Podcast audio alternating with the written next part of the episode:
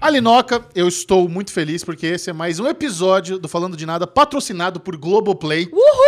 E hoje, a alegria do produtorzinho. Ele Olha! fica feliz, né? Tem merchan, a alegria do produtorzinho. Faz tempo que a gente não chama ele de produtorzinho. é Saudades. porque ele é muito bom, Ele né? é muito Ficar bom. falando diminutivo diminui o trabalho de Bruno Clemente. É. É verdade. Eu, Mas- eu, eu não, eu não gosto de produtorzinho, mas tudo bem, já, já ficou assim, querido. Mas, não, ó, é, não, mas é, é de forma carinhosa. Mas eu gostaria isso. de dizer que o produtorzinho hoje está produtorzinho porque ele baixou a tela do computador dele, mas ele não, ele colocou o tripé na frente dele, então eu não consigo ver ele. Tá a vendo? gente tá falando aqui por telepatia. Exato. Mas Hum. Eu estou muito feliz porque o tema dessa conversa é algo que dominou o nosso grupo no WhatsApp aqui do Falando de Nada. Sim! Que nós ficamos completamente obcecados pelo documentário O Caso Evandro. Pois. Gente, que loucura. Eu lembro que teve uma época que saiu uma série documental que eu fiquei maluca. E aí, quando eu comecei a assistir o caso Evandro, eu falei: "Ah, olha só, o caso Evandro! É muito, muito, muito boa, muito bem produzida, muito bem filmada. Sabe, todos os casos, as coisas de reconstituição, não é aquela É. coisa brega horrorosa de ter, sabe? Não, não é. É finíssimo, é extremamente bem feito. E que história bizarra. Não dá pra acreditar que isso não tem a mente de roteiristas malucos que sentaram e falaram: vamos produzir a história criminal mais absurda de todos os tempos. É aquele negócio que tem algumas coisas que você não consegue inventar, né? Não dá. Não Tem- dá é, pra inventar. Só na vida real mesmo. Pra quem não sabe, né, o caso Evandro, na verdade, ele deu uma bombada com o podcast do Ivan Mizanzuki, Isso. que é o Projeto Humanos, caso Evandro, e a Globo adaptou essa história num documentário de oito episódios. São sete episódios e tem o oitavo, que é especial, sobre o caso do Leandro, né? A gente não vai dar spoiler, porque é muito importante que você, se você ainda não assistiu o caso Evandro, que você assista sabendo o mínimo possível. É. Porque tem cada reviravolta, cada twist. Cara, é, a cada episódio parece que é um crime diferente. Ex- Exato. É surreal, assim. Eu lembro quando a gente, quando eu comecei a assistir, o Michel falou: assiste, tá muito bom, não sei o que lá. Aí ele me deu a primeira sinopse. O que, que eu falei? Você falou assim: ah, é um menino que é assassinado e envolve política e magia negra. Foi. E aí eu falei: nossa, que bizarro, né? É, envolve. Vou né? dar play. Entre aspas. E aí, realmente, os dois primeiros episódios Sim. envolvem política e magia negra. Sim. E aí o negócio dá um 360. E é, e é surreal, porque assim, é um caso de 30 anos, ele aconteceu em 1992. Exato. Ele não foi resolvido. Até hoje. Ele é, um, ele é um caso sem uma resolução. Ninguém sabe exatamente o que, que aconteceu com o menino, como que ele foi morto. Isso não é um spoiler, porque o caso tem 30 anos, veja, tá Sim, claro. aí na internet. Não, os spoilers é sobre o desenrolar de- dessa primeira sinopse que você deu. Porque houve um crime, encontraram o corpo, prenderam as pessoas, resolveram o caso. Não. Aí que começa a desenrolar cada coisa. abs- E, Se você saber disso, não se preocupe. Isso, isso não é nem um terço Não é nem do- a ponta do iceberg. Do- é, não é nem a ponta do iceberg. E eu fiquei comparando, não sei se você concorda comigo, mas o caso Evandro é mais ou menos o nosso O.J. Simpson. É. Porque é um circo de mídia do mesmo nível e foi o julgamento mais longo da história do Brasil. Sim. O caso do O.J. Simpson teve 370 e poucos dias de duração, sabe? O caso Evandro também foram muitos. É o mais longo de todos os tempos. Cara, eu, eu vi que teve, teve momentos em- na, na, justiça que aconteceram em 2004, é, não. 2006. O negócio tava rolando, não, não para. Não parou, é surreal, assim. E a história, ela vai tomando uma proporção muito bizarra. E, e foi um negócio que, cara, é muito bem feito. Eu nunca tinha visto É. nenhuma produção nacional é, baseada em fatos nesse nível do caso Evandro. Cara, é é uma das coisas mais bonitas que eu já vi. Quando você para pra pensar, teoricamente é um caso muito simples. Um menino morreu, ele foi encontrado assim, assim, assado. Fulano, Ciclano, Beltrano foram presos. Isso. E aí eu fiquei pensando nisso. Eu falei, como que eles vão criar sete episódios com base nesse caso? Da- sete episódios de quase uma hora de duração cada um. Cara, tem pano pra Tem. manga, viu? e a cada episódio eu dava play, eu ia assistindo e eu ficava... "Ah, ah, meu Deus! eu tirei uma foto depois que eu terminei de assistir o sexto episódio. Enquanto você procura aí, o Bu- Buzinho, você que gosta de um true crime, eu acho que a gente pode colocar o caso Evandro frente a frente com os grandes sucessos de true crime. Então, mostra aí, ó- olha Minha cara. a feição de, de Aline Diniz. Eu, eu terminei de assistir o sexto episódio e eu tava assim... O quê? O quê? Gente... É, eu, eu- quando eu comecei a assistir, assim, a primeira coisa que você nota é realmente a- o cuidado estético com a série, Sim. né? Não é uma É. série qualquer, não é um documentário qualquer.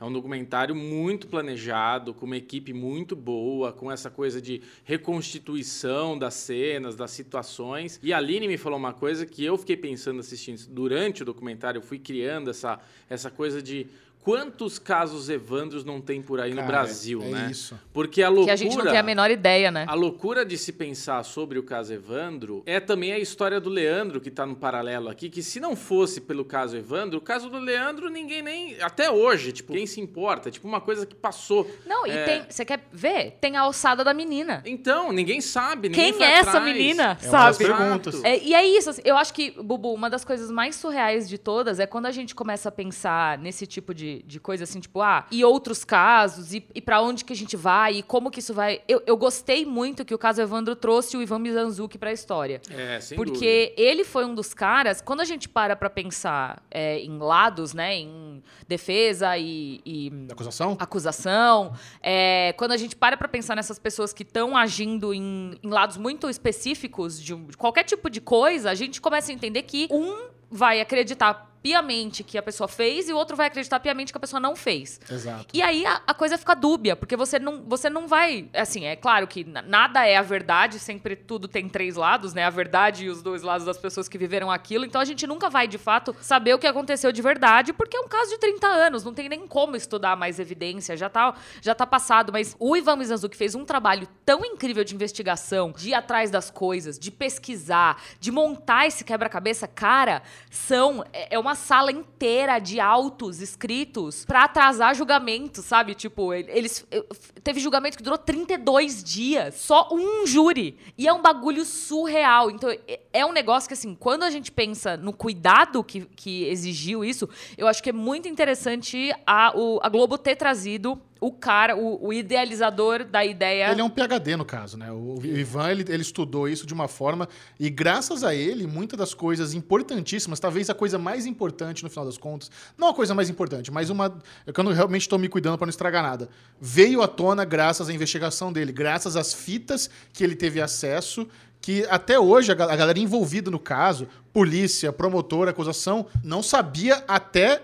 Isso é uma das. O episódio 7, o das fitas, que o diretor do documentário senta e, e coloca as fitas ali pra Zabage, pro promotor, pro advogado de defesa. Os caras escutam aquilo. É. Nossa, é, é, é uma das coisas. É uma das melhores coisas desse documentário. Essa minha cara da foto é quando eles falam as fitas. E eu fiz. "Ah, cadê o set pra eu dar play agora? Mas, É Michel, a gente vê uma pessoa muito importante nesse episódio que tá presente ali. E que acompanha essas pessoas verídicas que viveram o caso, que ajuda a navegar, né, através das fitas. Sim. E essa pessoa é o queridíssimo diretor da série. E eu fico pensando, imagina ser o diretor nesse momento, onde você, você tá ali, sentou com a pessoa, você vai escutar algo agora que você nunca ouviu antes. É. Dá play. Eu queria muito saber como foi pra ele essa, esse sentimento de, num caso tão antigo, você ter players importantes desse, desse caso e você botar um negócio ali pra eles ouvirem, que muda muito a perspectiva, né? Aliás, o promotor, principalmente do promotor, porque ele só dá o braço a torcer no última fita. É. Mas eu vou te contar uma coisa, então. Diga-me. Então a gente vai falar com ele. Não acredito. O diretor do caso Evandro tá aqui? Sim! Olha ele aí! Senhoras e senhores, Ali Muritiba, o diretor do documentário do- da Globoplay, o caso Evandro, aqui no Falando de Nada. Muito bem-vindo, Ali. Obrigado, gente. Valeu aí pelo convite. Eu tava comentando aqui antes de você chegar que a gente ficou obcecado com esse documentário. E uma das grandes questões, vou até trazer já, começar com a pergunta do nosso diretor aqui, o Bruno Clemente, que ele queria que você contasse do processo de montagem do documentário. Porque quando você acaba o primeiro episódio, é muito fácil você ter pré-julgamentos e você falar, já entendi, já sei quem matou, já sei quem é culpado, até tô com. não quero nem ver mais, porque eu não quero saber desse negócio de ritual satânico que fizeram com criança e tudo mais. Então, como vocês construíram a linha narrativa do documentário? Porque é muito legal a forma como sempre tem um gancho. Sabe, vocês montaram de uma forma onde você fica querendo continuar e todas as certezas que vocês tinham é desmoronado já no segundo, ou no terceiro, no quarto episódio. Isso já estava previsto, já estava contemplado nos roteiros. A gente entendia que era, é, essa era uma série sobre o caso criminal, os, os passos que foram dados ao longo dos vários anos que, que acompanharam esse processo criminal e que, portanto, era muito importante que a gente tentasse criar no imaginário popular a mesma linha de raciocínio que foi a linha de raciocínio seguida pela mídia, pela imprensa, pelo Ministério Público na época. Então, era importante para a gente criar uma, um mistério acerca de, de um desaparecimento que logo se dissipa, porque um corpo aparece, porque foi assim que foi na realidade. É seguido de uma investigação policial que não leva muito a lugar nenhum, até que prisões são feitas e aí acontece um grande circo midiático e, e promovido também pelo Ministério Público, dando conta de uma tese de acusação que envolve bruxaria e coisas que são bem pouco materializáveis, bem, pouco, bem, bem difíceis de provar. A gente queria que a série seguisse esse raciocínio também. Então, já na etapa de roteiro, a gente concebeu a, a, a série tendo sempre como norte criar determinadas certezas para só depois de, de que elas estivessem sedimentadas, a gente começar a, a derrubá-las. Ainda bem que não aconteceu, porque os ganchos da série são realmente muito poderosos, mas se os ganchos não fossem bons o suficiente e as pessoas pessoas tivessem abandonado a série no episódio 2, provavelmente essas pessoas estariam ainda acreditando hoje em dia em coisas como bruxaria, como sacrifício humano, e estariam acreditando que os sete acusados é, de fato cometeram aquele crime hediondo. É, mas a gente entendia que era importante primeiro criar essa tese para só depois apre apre apresentar uma antítese disso. Parecia uma jogada arriscada, mas como a gente tinha já na fase de roteiro os ganchos muito bem delineados, a gente apostou que as pessoas iriam dar play no próximo episódio mesmo que uma semana depois. Não, e vocês fizeram uma jogada muito acertada. É, agora eu queria te perguntar sobre a, a, a, questão histórica do caso, porque a gente tá falando de um caso de 30 anos. Eu tenho 30 anos, eu nasci em 1990, então eu não me lembro pessoalmente dos acontecimentos do caso Evandro. Mas isso não, não é uma. não é, é a questão da maior, da maior parte da população. Me, meus pais conhecem, o próprio Ivan Mizanzuki conhece, e eu acho que foi trazido de volta à tona com o podcast podcast e a, a série colocou rosto em todo mundo, né? Ela, ela deu um visual para tudo e todos.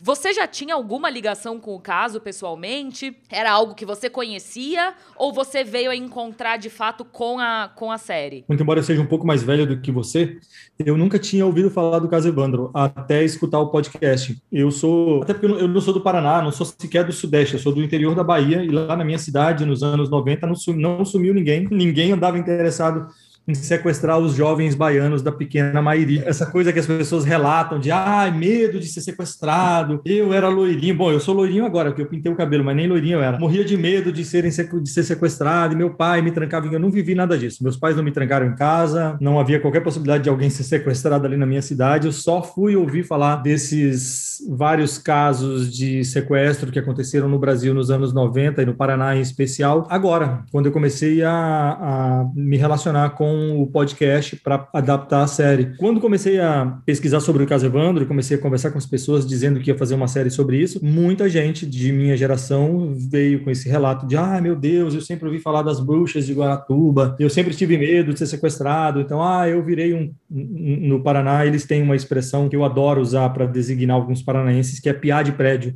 Eu virei piar de prédio porque meus pais me mantinham preso em casa com medo de ser sequestrado, mas para mim tudo isso foi muito novo. Mas você teve a mesma, a mesma sensação que a gente teve assistindo conforme você foi descobrindo sobre a história, porque é, é curioso, assim, eu acho que grande parte do nosso choque foi a montagem que vocês fizeram pro material final, né? Você também foi descobrindo como a gente foi descobrindo, ou você recebeu meio que todas as informações de uma vez você não teve esse impacto? Não, eu tive, tive porque parte dessa, dessa estratégia de storytelling é utilizada pelo Ivan no podcast, né? No podcast do Projeto Humanos. E, obviamente, eu tive que escutar o podcast, pelo menos até, até onde ele havia lançado à época, para começar o processo de adaptação. Acho que ele tinha lançado até o episódio 16, são 34. E o Ivan usa também dessa, dessa estratégia de ir dando as informações aos poucos e não necessariamente ele dá a informação completa. Porque numa investigação criminal as coisas acontecem dessa maneira. Você raramente tem a informação completa, você tem parte da informação e a partir dessas partes de informação é que você tenta criar o quebra-cabeça. O Ivan faz isso de maneira muito, muito bem feita no, no podcast, como ouvinte, eu ia me surpreendendo. Aliás, esse foi o principal fator motivador para eu topar é, esse convite, porque quando eu fui chamado para fazer Casa Evandro, eu estava, muito embora eu venha do documentário, eu já estava fazendo ficção há bastante tempo, fazia muito tempo que eu não fazia documentário, não sei se estava tão interessado em voltar a fazer documentário naquele período, tava, quando fui convidado, eu estava dirigindo uma série para Netflix, que é Irmandade. Só quando escutei os cinco primeiros episódios do podcast, que sequer haviam sido lançados ainda, é que eu falei: uau, essa história é incrível, intrigante, cheia de reviravoltas, bem contada, alguém vai contá-la e esse alguém precisa ser eu. Muito bom. Não, mas eu, agora a gente precisa falar sobre o episódio das fitas, quando você senta ali com a Zabage, com o promotor, com o advogado de defesa, e eles escutam pela primeira vez aquelas fitas. Porque uma coisa importante deixar claro é que o documentário, na época que vocês gravaram, os, os episódios do caso Evandro, do, do podcast, não tinha ido ao ar. Então aquelas pessoas realmente ouviram pela primeira vez ali com você. Eles não tinham como ter ouvido no podcast porque não tinha saído ainda, né? É, a gente fez uma ação coordenada com o Ivan. A gente já tinha conhecimento das fitas, é, através do Ivan, a gente tinha roteirizado, a gente mudou a série. A série teria um outro episódio 7, que, que versaria sobre as linhas investigativas é, não levadas a cabo pela polícia. Só que quando as fitas apareceram, a gente enfim, a gente ressignificou tudo. Deu muito mais peso para o episódio 4, muito mais peso para essas fitas alegadas pelo Diógenes e que ninguém dizia existir, que as pessoas diziam não existir, para que a gente preparasse o campo para o episódio 7, que é o episódio que encerra a série. Mas era muito importante para a gente que as pessoas não tivessem conhecimento das fitas por uma série de questões, não só pela, pela surpresa de apresentá-las para essas pessoas,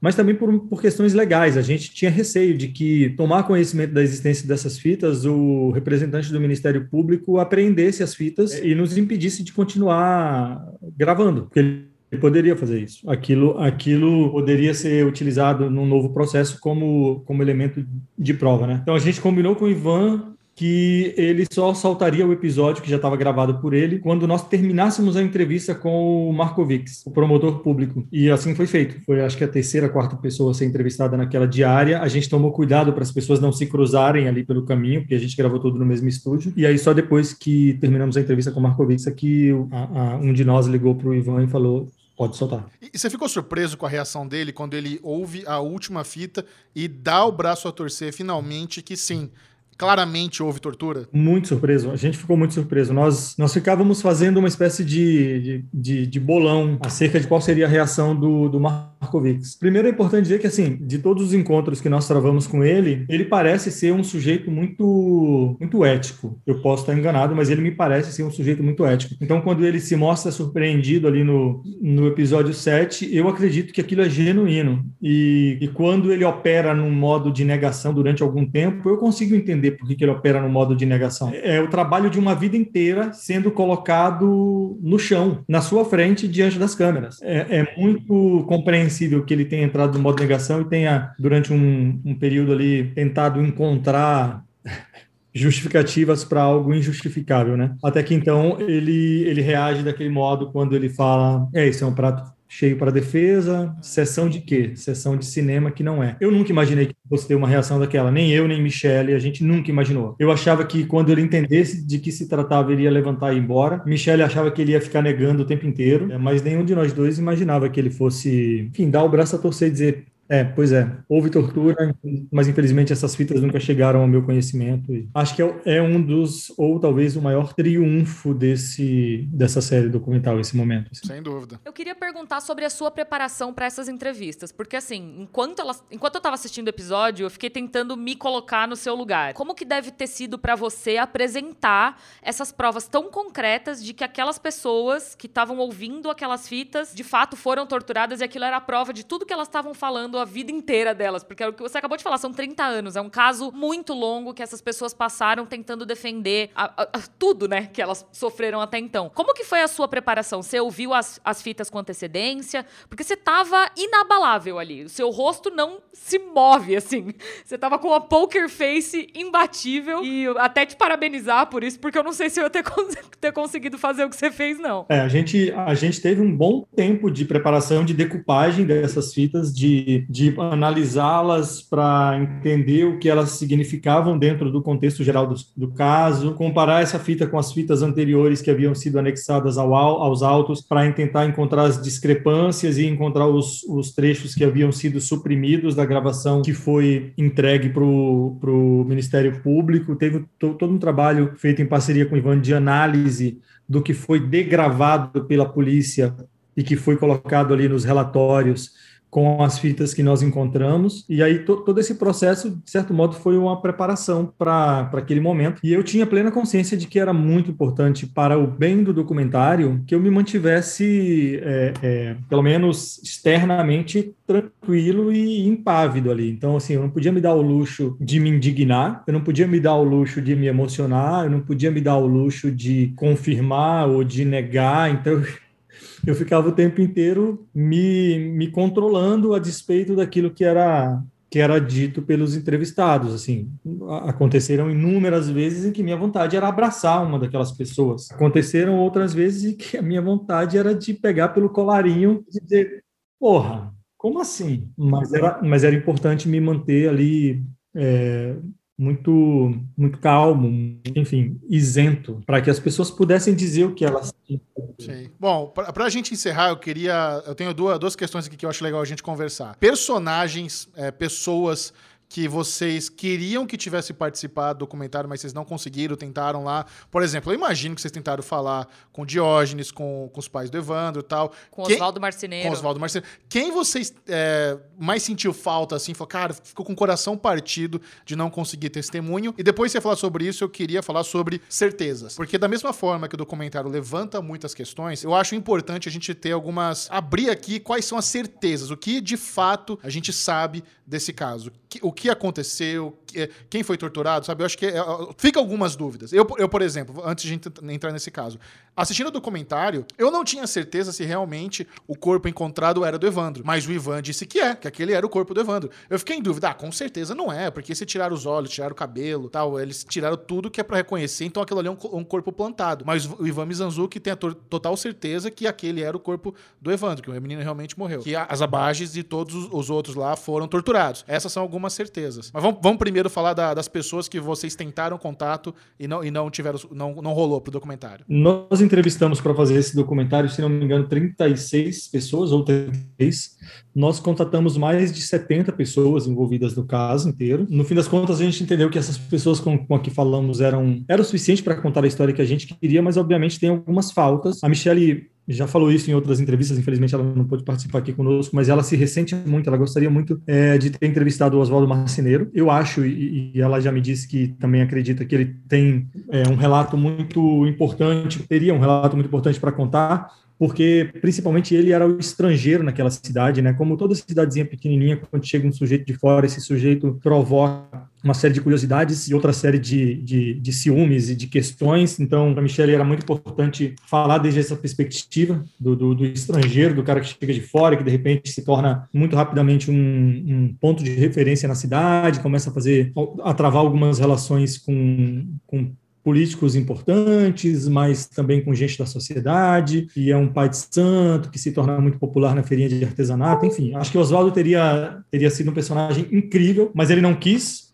nós, através do Davi dos Santos, conseguimos contatá-lo, mas ele ele sequer quis falar conosco naquele momento, nem por telefone. E curiosamente ele apareceu agora, apareceu ontem. Ele mandou mandou uma mensagem muito muito bonita, muito comovente para mim, agradecendo o que tinha acontecido, o que nós tínhamos feito, dizendo que depois de quase 30 anos ele chorou, imaginou que não pudesse mais chorar, e ele não viu o documentário ainda, mas ele chorou porque os filhos dele, que já são adultos, que viram o documentário, mudaram em suas redes sociais os seus sobrenomes e colocaram marceneiro. Oh, caramba! Cara, isso foi muito comovente, muito comovente, muito comovente. Sim, é, é, em momentos como esse, a gente tem a dimensão do, da, da, importância do trabalho de um, de um trabalho jornalístico sério. Isso pode ser transformador. E é muito simbólico, né?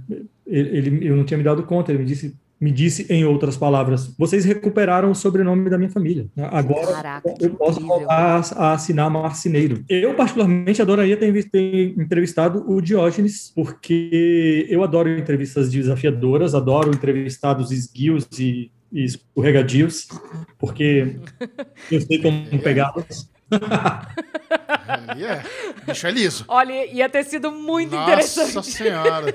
Você acompanhou os memes, o pessoal chamando ele de alucinógenes e fazendo um monte de, de, de brincadeira? Eu sei que, obviamente, vocês não podem entrar nessa, mas o pessoal. Ele se acabou. Eu não sei se você tem essa impressão, mas ele e o promotor, a galera considerou os antagonistas dessa história no final da conta, né? É. As pessoas, as pessoas têm feito É, as pessoas têm se divertido muito com, com, com, a, com o Diógenes principalmente criando memes e, e, tal. Mas, assim, diferente do que muita gente ali no Twitter escreve, eu não acredito que o Diógenes seja um, um maluco ou um psicopata ou que ele seja responsável pelo assassinato de Evandro. Eu não acredito em nada disso. O Diógenes é só mais um daqueles casos que todos nós conhecemos de alguém que tem uma mente bastante criativa e que, a partir de um determinado fato, cria uma narrativa muito crível e com essa narrativa narrativa muito crível, consegue chegar à presidência da República. Um excelente exemplo. Para mim, o Diógenes é, é, é, um retrato, é o espelho é, é,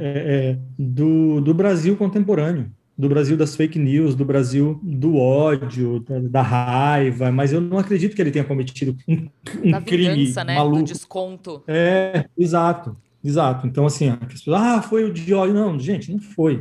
Honestamente, a polícia nunca seguiu essa linha, a polícia nunca encontrou nenhuma evidência. Assim como nós cobramos do Ministério Público, da polícia e do Diógenes como figura acusatória que apresentem fatos, a gente não pode também imputar a eles determinados crimes ou acusações sem que a gente possa apresentar fatos ou provas. Então eu me recuso a corroborar essa, essa linha de que ah, o Diógenes tem culpa no cartório. Não sei, ninguém nunca me apresentou nenhum dado, mas eu adoraria, adoraria tê-lo entrevistado. Troquei muita mensagem de WhatsApp com ele. Ele falava com muita frequência comigo enquanto estávamos filmando. Ele claramente estava com muita vontade de dar a entrevista, mas não sei por que não tinha coragem. Você sabe se ele já viu o documentário? Eu não, não sei se ele viu. Ele vive, ele é desses sujeitos que ficam falando globo lixo, mídia, fogo nos jornalistas, vamos acabar com tudo isso aí. Então eu acho que ele não viu. Eita, nós.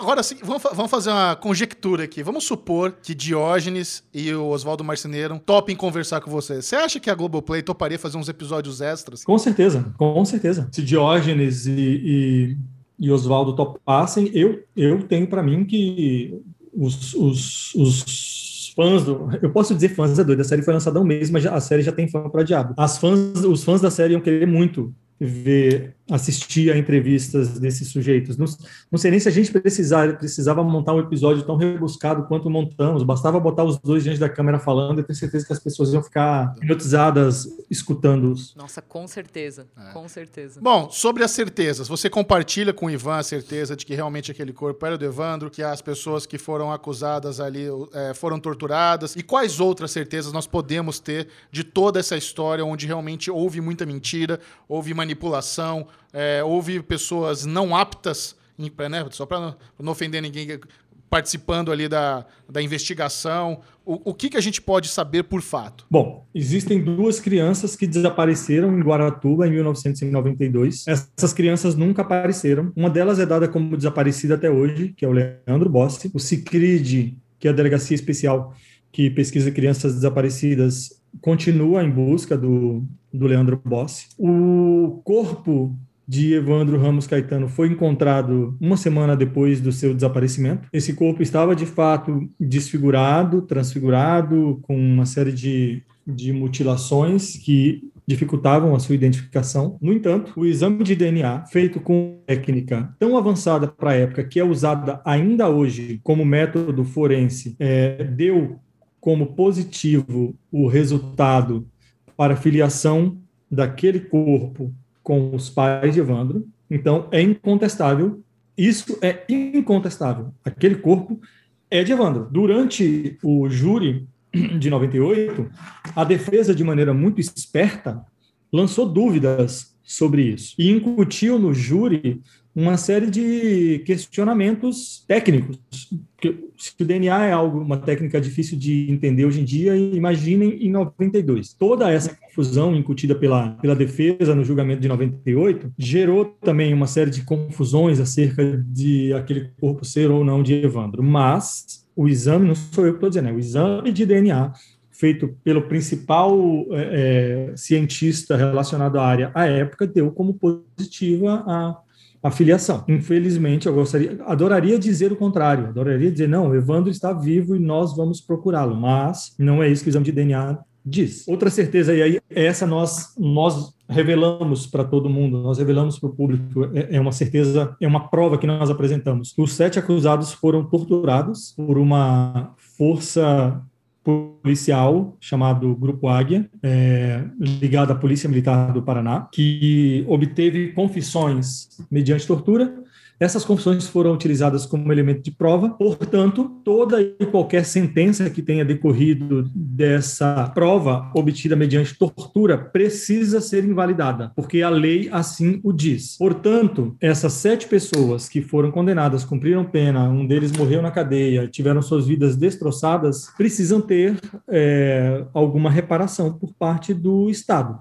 Isso é um fato. Infelizmente, nós não sabemos quem são os autores daquele crime, não fazemos ideia de quem, de quem é ou de quem são os autores daquele crime bárbaro. Existem algumas teses, o Ivan defende a dele, eu tenho cá as minhas, mas são só teses, só linhas possíveis de investigação. Para além da família dos sete acusados, a família das crianças segue até hoje sem resposta, segue até hoje em um estado enorme de sofrimento. Então, é, essas são as certezas Existe uma, a maior certeza de tudo é quando você tem um Ministério Público que acusa baseado em convicções, vai dar merda. E o, e o Ministério Público do Paraná tem um histórico enorme de, de, de, de condenar baseado em convicções e não em provas. Para encerrar, eu queria te fazer mais uma pergunta, que é o caso Evandro, que era um caso tão amplamente conhecido, por mim e por você, não era conhecido. E, e aí isso, isso me fez questionar quantas outras Quantos outros casos como esse de assassinatos, de mortes, de sequestro, de, de absurdos policiais e jurídicos a gente não tem no Brasil, que é um país tão grande. E aí eu fico muito pensando na ossada da menina, sabe? Que ficou comigo. É, eu não sei porquê, mas isso grudou em mim. E eu fico pensando, quem é essa menina? Que a gente fala do Leandro, a gente fala do Evandro, e a gente não tem a menor ideia de quem é essa menina, e ela é só uma linha na história, sabe? Ela é só mais. Ah, é mais um, uma ossada, que era uma menina, e pronto. É, você se interessou mais por pesquisar esse tipo de crime e ir atrás desse tipo de história para contar essa essas histórias? Ou você acha que isso é uma fase que pode passar em breve e a gente teve o caso Evandro como um excelente produto de uma história verídica e surreal que aconteceu, mas que daqui para frente a gente não deve contar mais essas histórias? Se a gente contar de maneira responsável, eu acho que a gente deve continuar contando essas histórias porque a gente pode dar uma, uma contribuição muito grande para o aprimoramento é, do sistema judiciário brasileiro, para o aprimoramento do, das políticas polícias e dos métodos investigativos no país. Então, desde que a gente não faça a gente, documentarista, sensacionalismo com, com esses casos, que são casos que envolvem muitas pessoas e muito sofrimento, eu acho que deve ser feito. E acredito que vai ser feito, responsável ou irresponsavelmente, vai continuar sendo feito. Assim, o, o, o gênero true, true crime é um gênero muito de muito sucesso no exterior e isso não é gratuito. As pessoas têm um interesse muito grande por histórias bem contadas, têm um interesse muito grande por histórias de crime. Não é à toa que toda vez que a gente passa por um acidente de trânsito, a gente desacelera o carro para ver se tem alguma coisa. Enfim, a gente tem um, uma predileção pelo, pela morbidez aí, que eu não sei de onde vem, mas temos. Então, acho que é uma tendência que as séries True Crime sejam cada vez mais produzidas no Brasil, depois do sucesso estrondoso que Casa Evandro está fazendo. Acho que mais do que nunca os outros players devem estar nesse momento procurando seus, suas séries True Crime para fazer. Eu fiz uma enquete um dia, caí na besteira de fazer uma, uma enquete no, no Instagram. Ah, gente, se fosse a mesma equipe do Caso Evandro fosse fazer uma série True Crime sobre um determinado assunto, qual assunto vocês acham que deveriam ser abordados? Cara, meu Deus do céu. Eu recebi mais de 100 sugestões de casos e muitos deles eu nunca tinha ouvido falar e muitos casos muito intricados, muito complexos, muito escabrosos, muito doidos. Então, assim, tem um monte de história para ser contada. Nós vamos contar mais uma. Nós, a mesma equipe, junto com o Ivan, junto com eu, Michelle, Ivan, o pessoal da Glass, estamos já nesse momento preparando uma nova série True Crime, que é sobre os meninos emasculados de Altamira. Que é pro Globoplay. É pro Globoplay. Ah, então você já tem o próximo projeto True Crime engatilhado. Muito bom. Olha, é, pa parabéns para todos vocês aí da equipe. Eu posso dizer assim, com tranquilidade que o caso Evandro é um dos melhores documentários de true crime que já, já produzidos no Brasil. Nossa, eu já vi na minha vida. Eu vou da além, vida. sabe? Não, da vida. É maravilhoso. Pa para, parabéns mesmo. Fica aqui a recomendação para toda a audiência do Falando de Nada. O link para você assistir o caso Evandro no Globoplay está aqui na descrição não perca tempo, assista hoje. Fantástica história. Muito obrigado, Ali, pela participação aqui no, no Falando de Nada. Foi um prazer. Manda um abraço para Michelle, para o Ivan, para todo mundo aí. Estamos ansiosos aí pelo próximo documentário. Maravilha, gente. Obrigado aí pelo espaço, obrigado pela, pelas falas tão entusiasmadas aí com o nosso trabalho. Valeu. Um abraço. Obrigadão.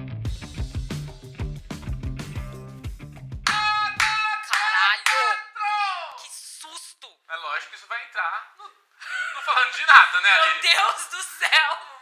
Acerta a indignação. Que papo delicioso, hein, Michelito? Esse podcast tá muito chique, né? Nossa, tá muito chique. Que, que conversa gostosa. Quantas revelações legais que o Ali deu aqui pra gente. E uma conversa que foi descontraída, sabe? Eu, eu gostei muito de conversar com ele. É muito bom, né? A gente poder falar de algo tão sério como foi esse, esse caso Evandro e ao mesmo tempo virou um produto televisivo, virou um documentário, já tinha o podcast. Então é muito legal que a gente consegue trazer isso aqui pro Falando de Nada. E, e temos uma, umas exclusivas aqui que ele Oh, falou, hein? eu Essa do amei. Oswaldo Marceneiro. É, Cara, emocionante também. Caraca, velho. Muito emocionante. Próximo projeto já engatilhado, muito bom. Eu tô ansiosa. Mas aqui, a gente já mudou o nosso cenário Estamos de, de volta, volta. E a gente tem mais uma pauta pra falar antes das perguntinhas marotas. Não, tem, tem uma novidade que a galera nos marcou muito também essa semana, É. que é o. Tá rolando aí um. Estão processando. Processinho chegou a galope que o Stars Play. Eu quero ver como que vai ser esse trava-língua de notícia. Vamos lá. Ah. O Stars Play está processando a Disney em três países por causa do Star Plus. Um desses países é o Brasil, por isso que a gente trouxe aqui. É Brasil, Argentina e Chile, não é? Bra- Brasil, Argentina e México. E México. O que acontece, qual é o argumento do Stars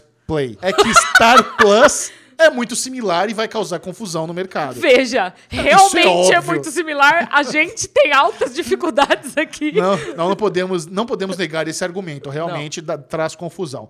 Só que eu fiquei me perguntando, por que só América Latina? Por que esse processinho do Stars Plus não pegou a Disney no mundo inteiro? Acontece Acho que que... você tá falando ao contrário. É Stars Play e Isso, Star Plus. Isso, é. É. O que acontece é que o Star Plus, fora do mercado da América Latina, em lugares fora do Brasil, está dentro do Disney Plus. Ele é uma plataforma, é um adicional. Isso, a gente Ao comentou Disney isso. Plus, Já tá no. Disney Plus, você tem lá a abinha Star Plus, você consegue ver lá todos os conteúdos mais mas adultos. tem que pagar um negocinho a mais, não tem? Então, ó, pelo Uma que eu tarefa- entendi, não Ah. tem que pagar mais. Houve um ajuste na mensalidade já Entendi. pra compensar a entrada do Star Plus. Eles só fizeram um bloqueio ali, você tem que pôr uma senha, Isso, porque, porque- eles consideram. A Disney é uma empresa muito familiar, e eles Sim. consideram os, os, os conteúdos de Star Plus que são mais adultos. Que, é, que são as séries da Fox, do FX e tal, mais adulto. Então, eu fiquei pensando, será que esse processo não vai acabar forçando uma mudança de estratégia da Disney? E por causa disso, aqui no Brasil e na América Latina, o Star Plus vai acabar entrando dentro do Disney Plus e não vai ser um produto separado? Ou será que não? Ou será que vai rolar um, um consenso aí, fazer um acordinho, a Disney vai pagar para largar? Porque, cara, não, não tem, não, é inegável. Confunde. Confunde. Não, eu acho que além de confundir, são serviços muito similares também, né? Eu acho que eles prestam o mesmo serviço, o Stars Plus, Stars Play, também é. Impossível. Também tem um conteúdo um pouco mais adulto, não é, sabe, não tem coisas infantis no, no Stars Play. Mas a, a minha grande questão é, até hoje, a gente não entendeu por que, que a América Latina são os únicos países do mundo em que os serviços são vendidos de maneira separada. Por, por que, que são duas É. plataformas e não uma só, Sim. como no resto do mundo, entendeu? Eu acredito que aquele lance de licenciamento de, de, de conteúdo que é diferente em cada país do mundo, sabe? Então, aqui talvez haja alguma dificuldade com a legislação ou com o fato de você pagar uma licença que não tá. Que, sabe? Sempre tem um problema jurídico envolvido na- nessas questões. Eu não acho que é simplesmente tirar proveito do público da América Latina Sim. e cobrar dois Não. serviços diferentes. Mas agora eu acho que a Disney vai ter que lidar com isso de uma maneira ou de outra. Ou eles vão Claro. ter que entender na legislação como legalizar e regulamentar essas duas plataformas através do mesmo serviço de streaming, ou pagar. E não vai ser barato, imagino eu. Eu confesso que eu prefiro Star Plus dentro do Disney Plus. Eu também. Acho que todo mundo, né? Não, É. não, não, não tem vantagem nenhuma pra nós, como consumidores, ter mais um serviço de streaming à parte de um, de um negócio que a gente sabe que a Disney é dona, sabe? Será que a Disney não transformaria o Fox Premium no Star Plus aqui no Brasil? Já rolou isso. Não, digo. Mas será que não, não seria isso porque eles não querem fazer a merger, fazer a integração dos dois serviços? Porque já existe um serviço da Fox, que é o Star Plus. Sim. Entendeu? Sim. É, pode ser, pode ser sim. O, o lance também, a gente brincou muito sobre isso, né? Nossa, quem foi o criativo da Disney que teve. Vamos chamar de Star. né? O Bubu sempre usou isso. Isso. É que o Star já era uma marca indiana que a Disney comprou, faz parte do pacotinho quando eles adquiriram a Fox, estava incluso já. Podia ter esse jogado Star. esse nome fora e feito outro, entendeu? Você Assim, é a Disney, você Poderia, pode. Poderia, poderia sim. E outra coisa também que eu tava lendo aqui sobre o artigo do, do processo é que, na verdade, o plano original da Disney era internacionalizar o Hulu. Eles queriam trazer o Hulu para outros mercados, que é um sonho do público brasileiro É. ter o Hulu no Brasil, mas no final eles acharam que o Star Plus seria melhor, porque daí eles poderiam abrigar tudo Fox também. Então eles aqui no Brasil o Star Plus vai ter conteúdo exclusivo do Hulu, por exemplo. Então já, já vamos ter já vai ter esse, essa, essa mistureba. Então, é aí que tá. Quando você começa a me falar sobre trazer o Hulu, o Hulu ele foi inicialmente pensado como um, era uma plataforma para algumas emissoras colocarem seus conteúdos no pós, né, no streaming. E aí ele começou a produzir conteúdos exclusivos e aí eu fico me perguntando, como será que vai ficar The Handmaid's Tale, por exemplo? Porque The Handmaid's Tale hoje está no Paramount Plus. É, eu acho que continua Paramount. Entendeu? E aí existem todas essas conversas. Eu acho que, eventualmente, e eu não digo num futuro muito próximo, eu acho que num futuro um pouco mais distante, talvez a gente tenha uma internacionalização geral dos- das plataformas de streaming. E aí a gente pare de ter essas coisas, ah, só tem lá ou só tem aqui, sabe?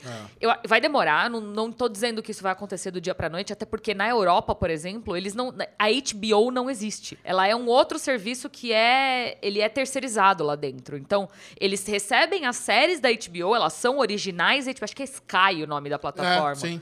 O, E- o, o Union Friends até tava, bateu recorde de audiência no Sky. Exatamente, mas não é HBO. A HBO Ah. não é uma marca lá na Europa. Então, eu fico, eu fico imaginando se, se eventualmente isso não vai ser unificado globalmente. Porque a gente está num momento histórico de unificação dos conteúdos. Os conteúdos chegam simultaneamente quase no mundo todo, sabe?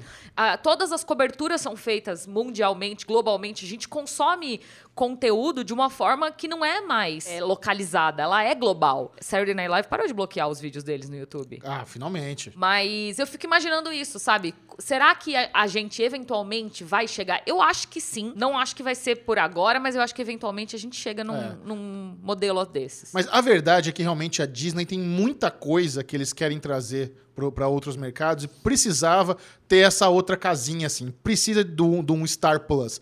Porque além de coisas do Hulu, eles estão trazendo coisas da ABC, eles têm ESPN, eles têm tudo Fox, FX. Então o Star Plus, ele vai ser um hub que vai ter o esporte, então ele vai ter tudo ESPN, ele vai ter um monte de série adulta, ele vai ter coisa do Hulu que nunca chegou no Brasil. Então precisava dessa casinha nova realmente. Não, mas eu não tô, não Né? tô indo contra essa casinha. Mas essa casinha podia ser um quarto dentro da casa. Não precisava ser Dentro do uma Disney. Plus. É, estamos de acordo. É isso. É esse- Podia ser o segundo andar da casa. Pois é. É, chama Disney Channels e dentro do Disney Channels tem ESPN, Hulu. Não Falando Não, nisso, então. vocês viram que o Disney Channel vai parar de vai deixar de existir? O da TV a cabo? É, pra crianças, eu fiquei chocada. Pra focar só no Disney Plus? Eu acho que sim. Eu não Ah. li, exata, não li a fundo a, a matéria, mas parece que o Disney Channel vai deixar de existir. Eu amava o Disney Channel. Era onde passava Phineas e Ferb, Arte Ataque, É, eu sou muito velho. High School. Musical. Eu também, mas é que eu, a minha mente não é. Perguntinhas marotas da semana. Temos, temos duas Não tem semanas mais uma acumuladas. coisa pra falar? Aqui, ó, esse aqui. Que é Não, esse? não, só isso mesmo. Já cantei, agora vai ter que mais uma fazer. pauta. Não, não tem, tá tudo certo. Qual que era a outra não pauta? tem, tá tudo certo. A pauta é Alinoca, o funko que é esse. funko é esse? Esse Ah. aqui da semana, esse aqui é duas semanas, nós mostramos esse jovem. Algumas pessoas adivinharam. Não foi tão Adivinharam, absurdo. é. assim. Nós temos aqui, pra quem não está nos vendo, um homem de óculos, bracinho cruzado, e esse é um dos produ- produtores mais Um homem branco. um famosos do planeta Terra do cinema e da TV, que é o J.J. Abrams. Correto. E nós trouxemos agora no segundo. Que funko é esse? O outro homem branco Outro homem branco de óculos. De Esse- bracinho esse aqui é muito cruzado. de fácil. bracinho cruzado. Não, esse aqui é muito fácil. Não tem erro. É. Esse aqui tem que ser unânime. Todo mundo tem que ver esse aí e saber que funko é esse. Eu não vi essa série ainda. Que absurdo. E eu sei quem é. Bubuzinho, perguntas Oi. marotas delícias. Vamos lá, então a gente agora tem esse bloquinho assim, né? A gente faz primeiro os biscoitolas. Os biscoitos são aquelas, aquele Aliás, superchat. Deixa eu mandar um beijo pra Mel, que começou a separar as perguntas marotas. Beijo, Melzinha. Arrasou! Arrasou, Mel! Os biscoitos são aqueles, aquelas ah, perguntinhas do superchat. Não, não tem pergunta. é- A pessoa só mandou um valor para nos agradar, um elogio. Isso. Não tem uma pergunta direto. Então, muito obrigado a essas pessoas. Inclusive, superchat aberto, liberado. Você que está vendo esse podcast especial com o diretor do Caso Evandro, com notícias sobre mais um processo aí do Star Plus. Deixe. Mais um não. É, não, porque mais um não, mas que a gente já tinha falado, né? Que ia rolar e rolou mesmo. É. Mande seu superchat aqui pra gente. Nós, você pode mandar toda quarta-feira, às 17 horas, Arrasou! no modo estreia no YouTube, falando de nada. Mas o negócio é o seguinte: agora normalizou de novo. A gente tá aqui. Por enquanto, não temos futuras, futuros acontecimentos no podcast, mas pode ser que aconteça. Tô planejando.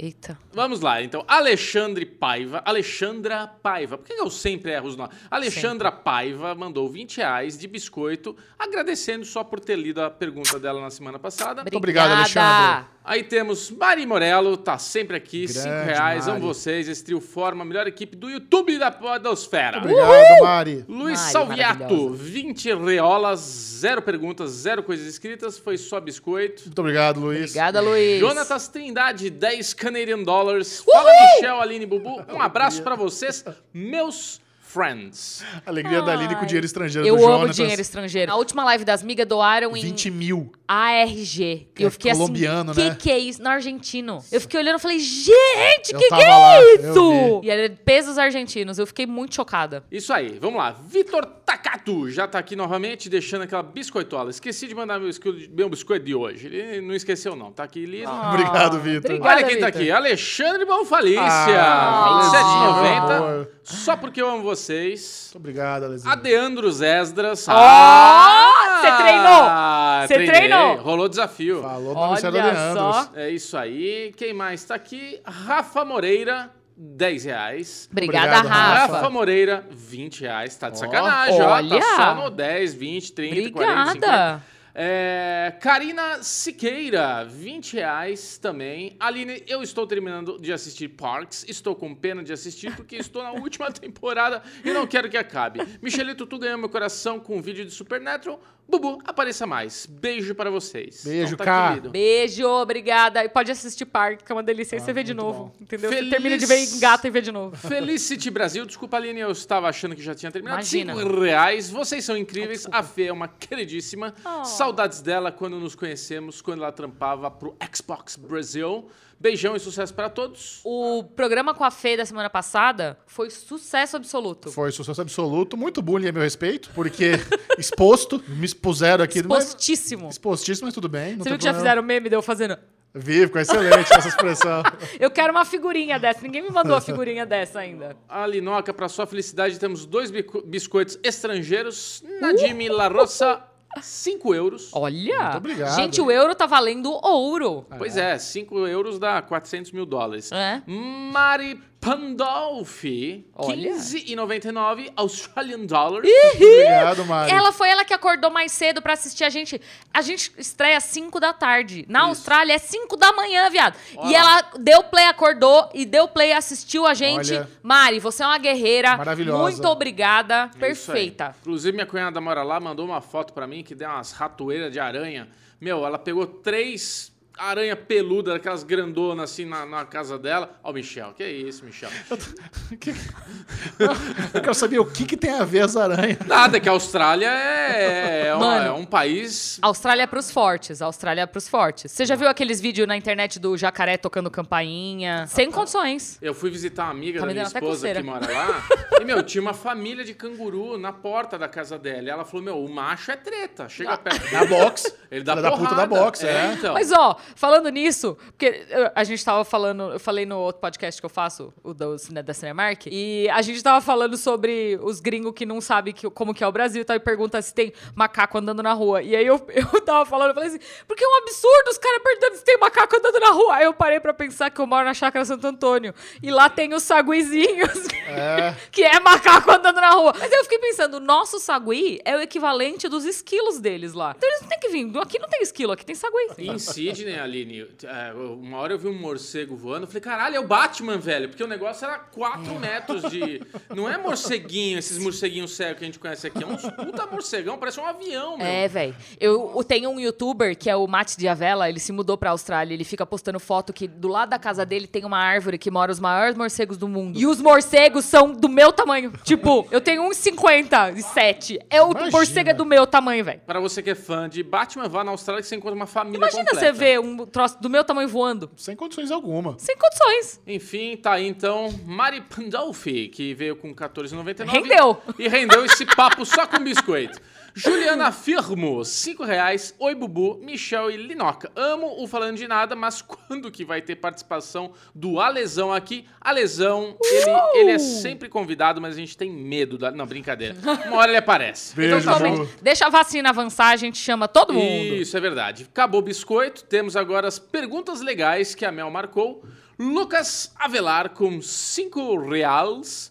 Michel, Aline e Bubu, parabéns pelo programa. Aqui foi só um biscoito. Agora Ah. a pergunta sobre a Netflix. Qual seria a sugestão de vocês para eles criarem catálogo competindo a se manter eh, na liderança? Muito obrigado, Competitivo, Lucas. Competitivo Sony. se manter. Não, já rolou, a Sony já Ah, rolou. mas aí tinha que ter feito melhor deal com a Não, Sony. mas tá confundindo. Da Netflix é o bom, da Disney que é o, que é o é não, pior. não, você tá confundindo. O da Netflix é o ruim, o da Disney que é o bom. Acho que não. Sim. O da, Net, o da Netflix é que vem primeiro. Cinco anos, não, me. Acho que não. Ou meu pai. De qualquer forma, eles têm esse acordo com a, com a Sony. Uma coisa que a galera tá muito confusa Hum. é com o Sweet Tooth. Porque a série abre com baita logo da Warner no Tooth. Ah, mas é produção isso. Então, mas as pessoas, peraí, quer dizer que tem chance de ir pra HBO Max porque é da Warner? Não. Acho que só agora as pessoas entenderam que a Netflix já compra a série de outros estúdios há anos. Kominsky Method é produzida pela É, Warner. Uhum. Esse é o exemplo que eu dou. O método Kominsky também é da Warner. Se você pegar o 13 Reasons Why, era da Paramount. Tem todos. A Netflix tem acordo com os principais estúdios do mundo. E pra Warner, vale a, pena vender essas séries pra outros players. Eles não Vale precisam fazer muito. só série pra eles. Às vezes é mais dinheiro fazer uma série e vender pra uma Netflix da vida do, que fazer uma série e exi- exibir na, na HBO Max, que tá junto da casa, sabe? É, é porque assim, tem muita gente que não entende, mas existe uma diferença entre você ter um estúdio e produzir as séries e você exibir as séries depois. House, por exemplo, ela era exibida na Fox, mas ela era produzida pela NBC Universal. E Friends era exibida na NBC, mas era produzida pela Warner, entendeu? Então eu acho que no longo prazo, e isso eu tô dizendo assim, historicamente, pode ser que eventualmente a Netflix perca os direitos de exibição de Sweet Tooth, por exemplo. Não, acho que não. É muito difícil isso acontecer, porque os deals, hoje em dia, É. já prevêem tudo isso. Friends fo- eh, foi produzida numa época que não existia. A, a janela de exibição era janela e reprise. Fim. Hoje em dia a gente tem janela de exibição, reprise e streaming. Então, é agora que eles estão começando a prever esses novos meios de exibição. Mas hoje em dia isso tudo está previsto em contrato. Então, é muito difícil. Existe uma possibilidade? Lá, no- eu tô falando num, num futuro muito distante. Existe, mas é muito difícil porque hoje é tudo previsto em contrato. Eu acho que não existe possibilidade alguma. Eu acho que todas essas séries originais Netflix, mesmo que seja encomendado por outro estúdio, eles já pagam um valorzinho gostoso pra ser exclusivo deles pra sempre. Eu não sei. Sabe, eu acho que acredito existe que a é isso. possibilidade. Nada é eterno. Ah, não sei. Não, se, se você pagar, é. Nada é eterno. Não, com dinheiro eu quero pagar eterno. Se você tiver não dinheiro, você paga. nada é eterno. Tudo você pode vender lá na frente se tiver ficando ruim das pernas. Eu acho que ne- nessas originais não tem muito o que fazer, não. Mas de qualquer forma, qual- ele perguntou, né? Qual a recomendação que a gente pode dar pra Netflix pra eles melhorarem o catálogo? Adoro. Eu acho que, na verdade, a Netflix faz um bom trabalho. Sim. Eles já compram um monte de série de outros estúdios, eles fizeram esse acordo com a Sony, eles têm as próprias séries, eles estão desenvolvendo é, estruturas físicas para eles terem o estúdio Netflix e realmente ter controle 360 das obras. Então, não, não vejo problema na estratégia deles. Eu Você também tá não. te- Você tá te jogando na pauta, Michel? O negócio de Netflix tá- vai começar a produzir produtinhos e tal? Não tinha um lance desse? Ah, então, há outras formas de renda, esse- a outra pauta se lembrou, né? Ah, Outra- Aí, ó, pronto, viu? Outras formas de renda que a Netflix está fazendo é exatamente criar uma lojinha com produtos Netflix, camisetinha, é, moletom. E isso é, uma- é um assunto que a gente pode até voltar para os dias da finada CCXP, quando existia, que é é uma coisa que, que eu sempre fiquei chocado. A Aline está inconformada com a sujeira do microfone aqui enquanto eu estou falando. Por isso que eu tô com rinite. A Netflix é uma marca muito adorada. Sim, Você entrava lá no palco da CCXP, no, no, no Thunder, e- no palco não, lá no, auditório. no auditório, e a galera tava berrando. Netflix, net. Isso não existe. Não. Com nenhum outro- Ninguém grita net, net. Ninguém grita, é, sei lá, os outros concorrentes, sabe? A galera ama Netflix. Então você ter um, um- um site onde você vende produtinhos, É, moletom, camisetinha... Uma das coisas que a gente costumava dizer é que a Netflix ela tem uma, um estudo de branding que é muito forte, uma, um desenvolvimento de branding que é muito forte. O que, que é isso? Eles construíram muito bem a marca deles. Então, quando a gente. O Michel estava falando que você não ouvia nenhuma outra.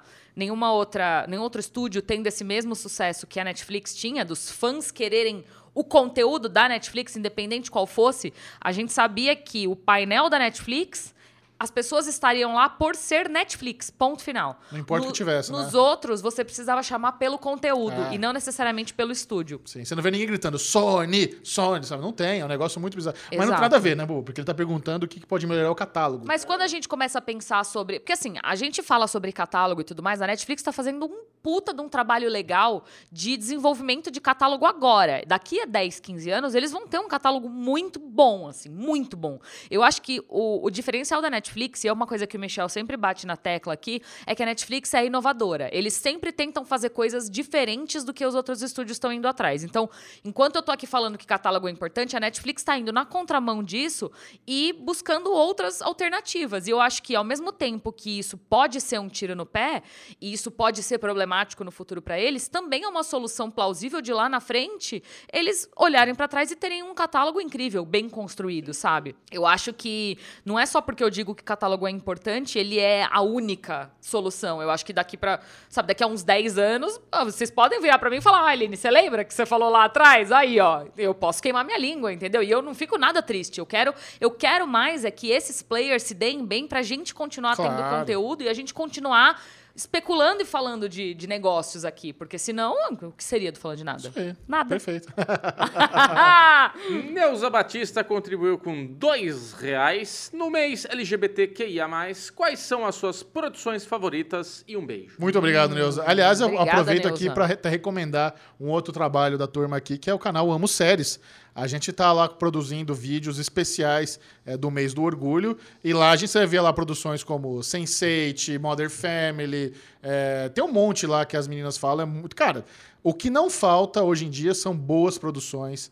Eu acho que assim, nunca é demais, pode ter mais, mas já, já temos aqui bons representantes, né?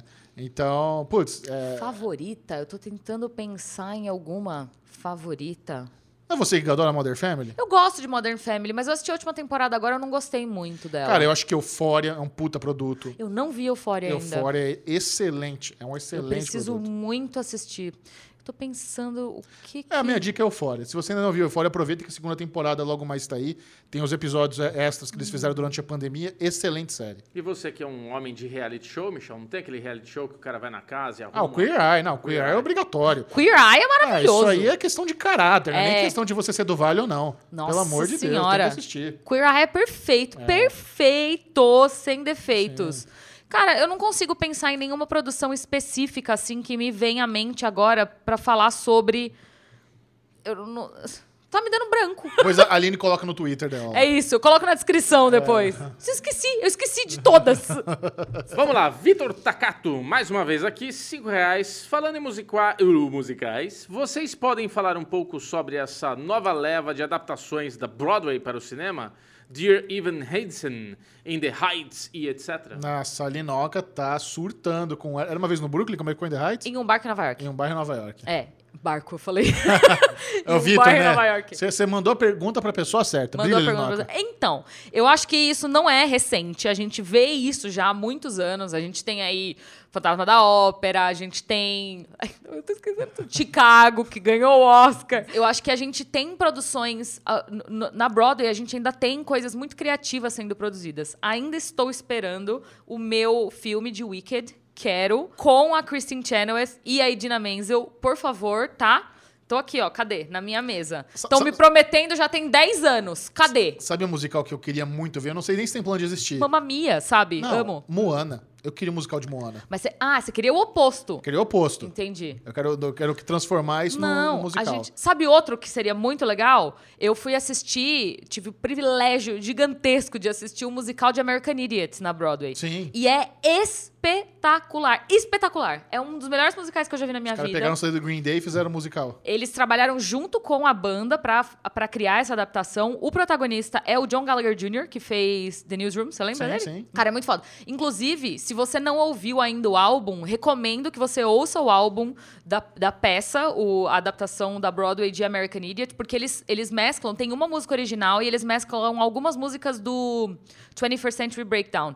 Que, cara, é, é maravilhoso. É maravilhoso. E a história que eles criaram, olha. Eu quero esse filme. A, pra ontem. Também estão me prometendo há anos. Não veio ainda. Mas assim, no, no mundo das séries ainda é difícil você fazer produções musicais que bombem, né? Muito Porque caro. Zoe's Extraordinary Playlist foi rodou, cancelada. rodou. Smash não bombou. Ah, mas é que Smash era ruim. Ah, eu gostava de Smash. Ai, Michel. Smash foi bom dois episódios. É eu isso? lembro quando Pô, estreou. eu vi tudo, eu gostava disso. Nossa, cruz credo. Eu lembro quando estreou, eu tava muito feliz. Falei, nossa, que maravilhoso! Vai ser. É sobre a Broadway, não é só uma série musical, é uma série sobre a Broadway. E era uma coisa, assim, maravilhosa. As produções eram. Era, sabe.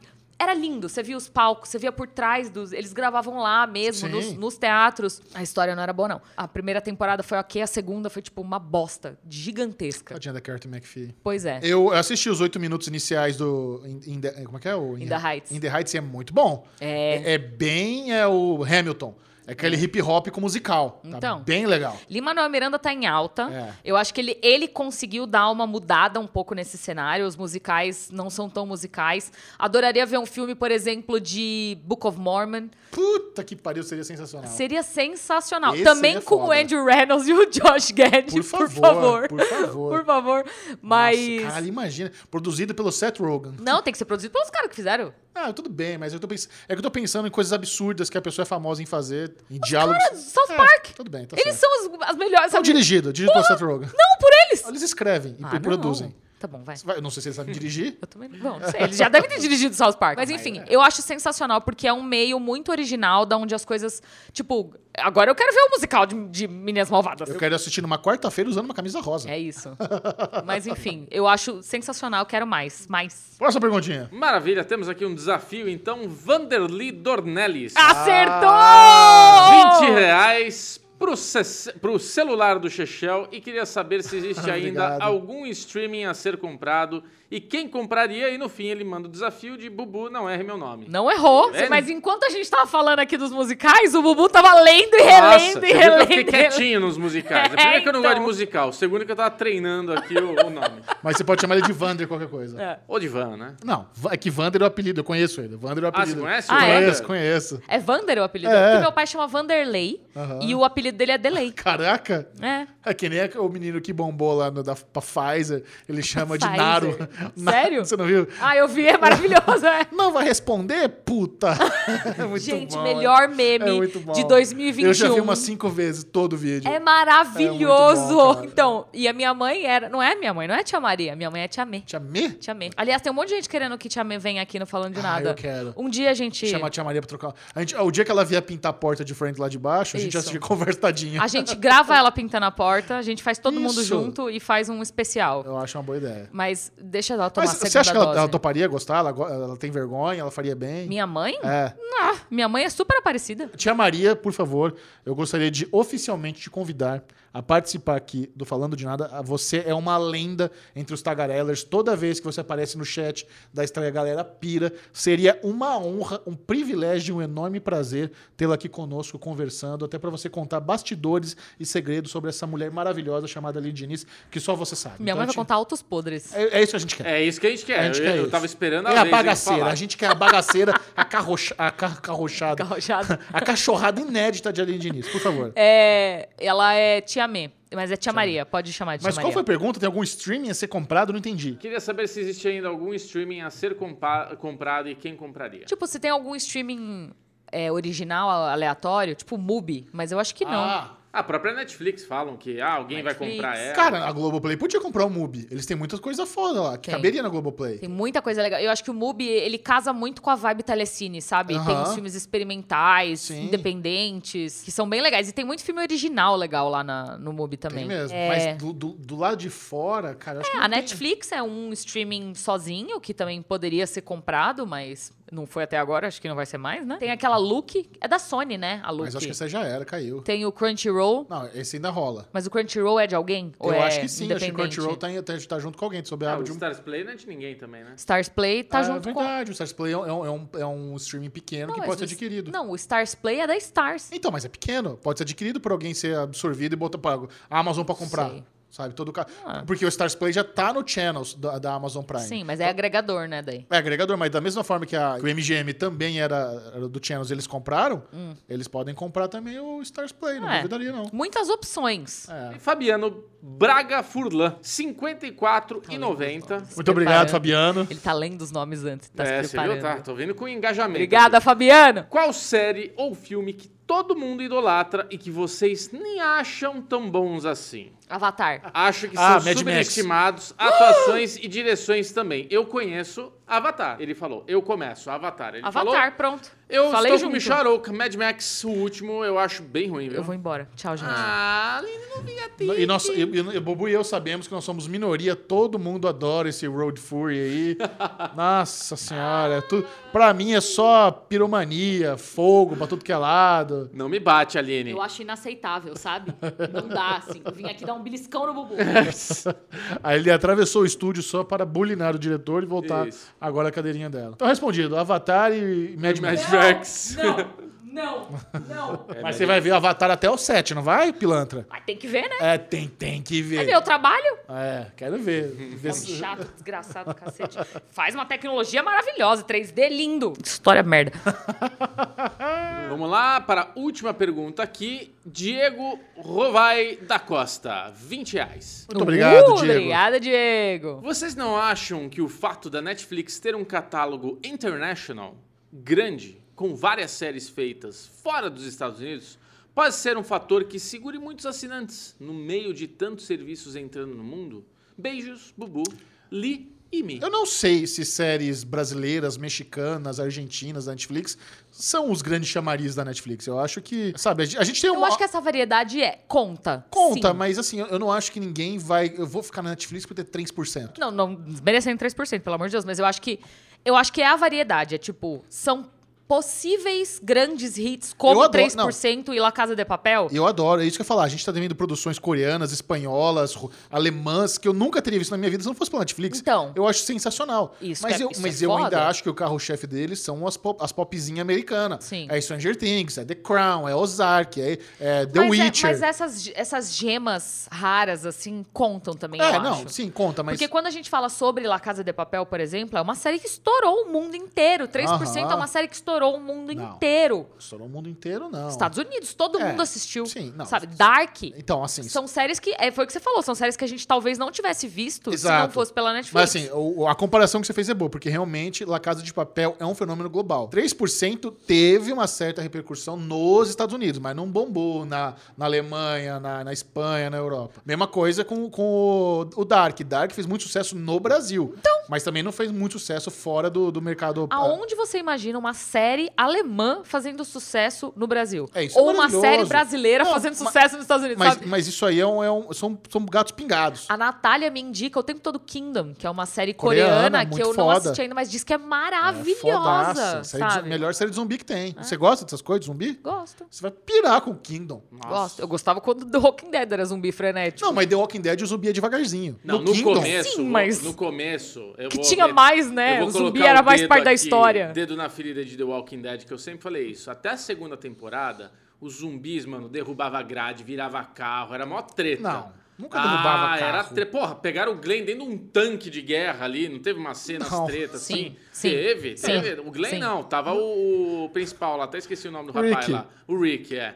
Mas enfim, é, com o tempo eles foram ficando. Já teve. É porque a trama de The Ai, Walking Dead passou de ser de Acabou, zumbi e virou acabou. outra coisa. Mas os, os walquedeiros aí, né, que é os fãs, eles falam ah, que os Como é zumbis... que é o nome? O walquedeiro aí. O Walquedeiro Os mandou de zumbis vão apodrecendo, vão ficando fortes, fracos, e não sei o quê. Tem essas desculpinhas aí, é ruim pra cacete, encheu o saco, mas Kingdom é... é. Mas será que eventualmente. Olha, é uma boa coisa pra pensar isso. Eu não tinha pensado. Porque faz sentido os zumbis irem apodrecendo e depois de 10 anos. E aí acaba os zumbis? Porque se todo mundo virou zumbi naquele período de tempo, É. vai chegar um momento que vai acabar. Mas no, no Guerra Mundial Z, no livro, não no filme, a, a- a grande parada é essa: é o inverno. que Os, os- os zumbis são congelados. E aí? Aí dá uma, dá, uma, dá uma segurada. Não, e The Walking Dead tem uma parada, né, que é muito óbvia, assim, tipo, ah, descobrimos que fogo atrai, eles se jogam no fogo e queima. Caralho, velho, faz fogueira todo dia, os bichos vão lá se queimando e acabou. Bota vala, é. Não, mas é isso. Será que os zumbis têm, têm tempo de validade? Sim, não, sabe? isso é legal. E aí, eventualmente, Vira todo. tudo meleca. Vira tudo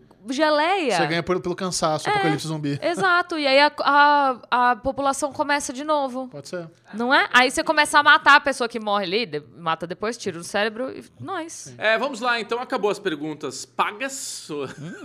vamos para as pipocolas O que aqui. tá acontecendo aqui? É, Segundou! Temos duas perguntas legais aqui. Nathalie Duarte, ela veio com a pipoca, que é o seguinte. Oi, Michel, Aline Bubu. Olá. Oi. Vi um pessoal falando que o sistema é, que as Smart TVs LG usa, o EBOS, que não vai oferecer suporte para HBO Max. Vocês acham que isso é possível? Sou fanzona de vocês, beijos, seus lindos. Ah, Eu queria né, falar aqui que parte técnica, né? Obviamente, as TVs mais antigas já tem problema de atualização, né? Esses aplicativos, eles vão atualizando. Ah, Então, mas você- qualquer, qualquer qual- aparelho qualquer eletrônico é troço, assim. É, tem que Ah. nem um telefone que você tem um smartphone, chega uma hora que para de atualizar, para de ter o aplicativo, para de ter tudo. Então, eu acho que é isso, né? A, a- a Mel até colocou aqui falando que uma TV Samsung da mãe dela também parou de atualizar e ela teve que comprar o Roku lá para a coisa funcionar. Mas isso acontece com muita frequência. Seu cu. Ele não aguenta? Olha como é, olha como é Tourette, ele não aguenta. Eu fiz o teste aqui. Caraca, mano.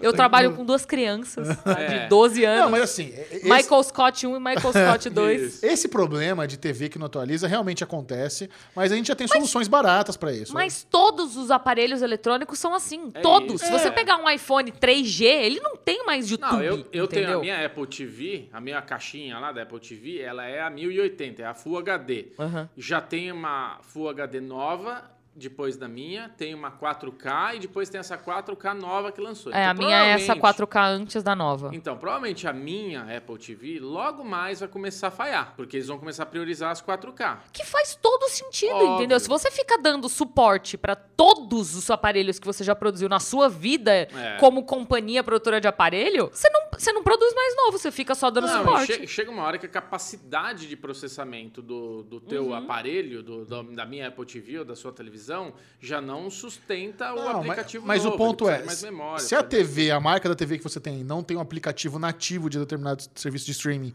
dentro ali deles, você pode ter soluções baratas, como o Roku e o Fire Stick. Mas Sim. eu acho que a grande questão dela é que ela perguntou se, se é verdade que as TVs LGs têm um sistema operacional que não vai suportar HBO Max. Isso. Eu acho muito difícil, porque essas TVs são feitas. Eu, por exemplo, tenho. As duas TVs da minha casa são LG e as duas têm HBO Go. Então eu acho muito difícil ela não ter HBO Max. Pode ser que demore um pouco pra chegar, mas eu, eu, acho difícil ela demorar um pouco pra chegar também, sabe? Porque Sim. vai ser um serviço que é muito esperado. É diferente do Paramount Plus, que chegou, tá aí, é bom, mas tanto faz. O, a, a- HBO Max é um serviço que as pessoas estão esperando chegar. Se não tiver, vai ter treta. E a última pergunta, Camila Martins. Ela veio aqui e falou: Aline, Michel e Bubu, todos os biscoitos do mundo para vocês, seus lindos. Muito obrigado, Camila. Um Ei, beijo. Obrigada. Pergunta: Você tem algum hobby ou interesse que iniciaram por influência de alguma série ou filme? Eu tenho vários. Ó, eu comprei moto por causa de Sons of Anarchy, enquanto vocês pensam. eu comecei a andar de aí, aí não é hobby,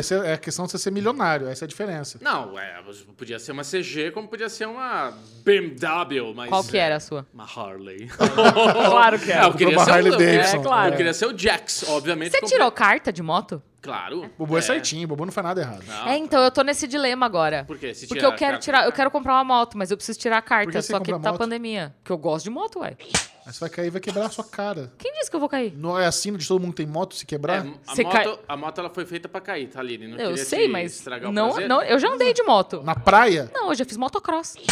Ô, louco, olha Vai, aí. trouxa. Você andou de Toma. moto, calma, calma lá. É. Você andou de motocross aonde? Ué, fazendo motocross, pulando os, os pulos. Você rampa os morrinhos de motocross? Espera aí, você tá me zoando, nunca soube Não disso. tô te zoando, eu tô falando cadê, sério. Cadê a foto, o vídeo disso? A gente acha foto. Ah, A Que dona Maria demais. vai vir aqui pra provar essas Sensacional. coisas. Tem é. foto em algum lugar. Eu tinha Não, uma eu tô- eu motinha não- que eu não chamava estou- Frankenstein. Mas meu ponto, eu não estou duvidando das habilidades de motoqueiro. Eu tô dizendo que em São Paulo. Motociclista, me Você andar. É, motocicleta. Andar de, mo- de moto é perigosaço. Mas é só tomar cuidado. Igual o carro também. Andar de a pé também. Não, mas calma lá. No carro você tem porta e janela. No, na moto a sua cabeça é o para-brisa. Toda vez que eu converso com alguém sobre isso. Mas é verdade. Mas é você que vai andar? Mas não, mas caralho, eu não posso ter preocupado. Não é questão de só ter cuidado. Você tem, um, monte- tem um monte de imbecil que dirige A mal. minha mãe não tá preocupada. Por que, que você tá? Ma- eu não sei, eu tô preocupado. Ah. É, Eu vi um acidente esses dias na. Cara, que foi a coisa mais triste do mundo. Um, um- um um ciclista, um Uber parou ali na, na, na avenida, bem na, na faixinha do ciclista. isso é sacanagem. O cara parou ali pra, pra pessoa descer, ligou o pisca-alerta e veio o, o cara com a, com a, com a bikezinha e não, eu acho que não prestou atenção que tinha um carro parado ali na ciclovia. A menina que foi sair do carro abriu a porta sem ver. O moleque, ele tentou desviar, ele deu uma ombrada na porta e quicou na guia, velho.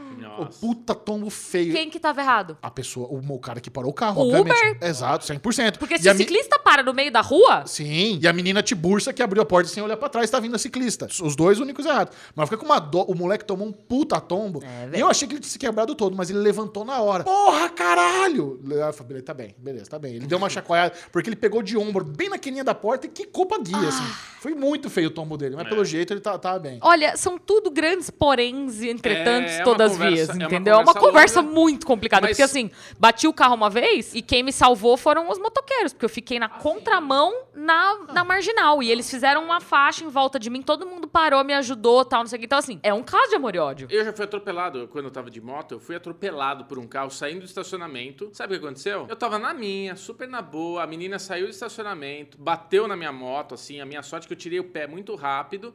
E a- era, era Harley. Ela fincou no para-choque da menina. Aí a menina ficou meio apavorada que ela tinha Foi dar ré. acertado. Ela começou a dar ré, começou a arrancar o para-choque do carro. Eu falei, não, para, para. Fui mal cuidadoso. Falei pra menina, ó, fica calma, não sei o que lá. Aí o cara do estacionamento começou a gritar comigo. Falar, meu, porque você tava... vi-" Eu falei, brother...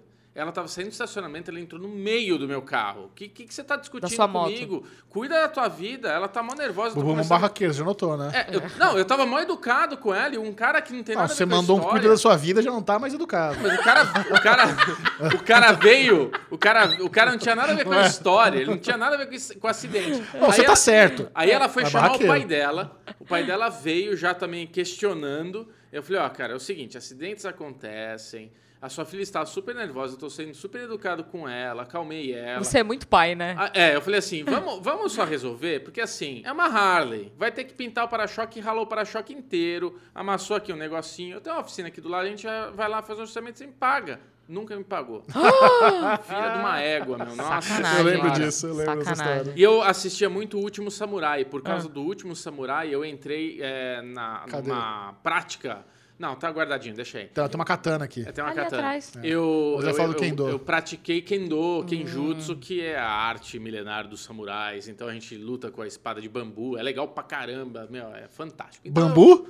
Seu cu. É, e vocês, qual o hobby vendo? que vocês tiveram com filmes e Qual séries? Eu queria, eu queria dizer que eu fiz karatê por causa do Karate Kid, mas não, eu já tinha feito. Acho que antes de eu ver o filme, quando eu era criança, já fiz karatê. Acho que eu nunca comecei nenhum hobby por causa de, de série, não. Eu tenho, tenho algumas séries que eu gosto de, de acompanhar. Tipo, eu assisti muito Grey's Anatomy, então eu gosto dessas coisas médicas, assim. Mas você não fez medicina por causa Não disso. fiz medicina, mas É. eu gosto de saber sobre. Então, por exemplo, tem uma Ah. amiga minha que é a Cláudia, que, aliás, beijo, Cláudia. Eu tô ignorando ela no WhatsApp. Mentira, não estou te ignorando no WhatsApp. Preciso responder a mensagem dela. Meu amigo Gineca caiu, É. por, Não causa do- caiu. por causa da ignorância de Aline Diniz. Mentira. Ela ainda é minha amiga gineco e ela é maravilhosa. Mas a gente passou uma vez que a gente tava voltando do Guarujá.